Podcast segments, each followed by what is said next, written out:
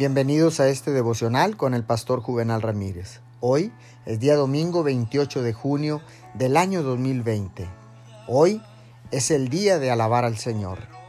La palabra dice en el libro de Mateo capítulo 17 versículo 20, para ustedes nada será imposible.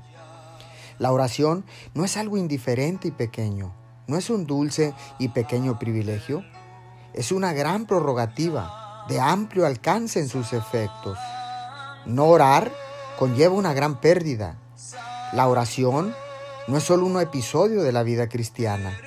La vida es una preparación para la oración y el resultado de ella.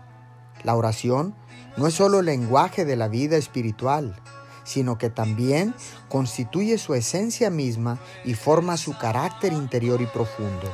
Oremos.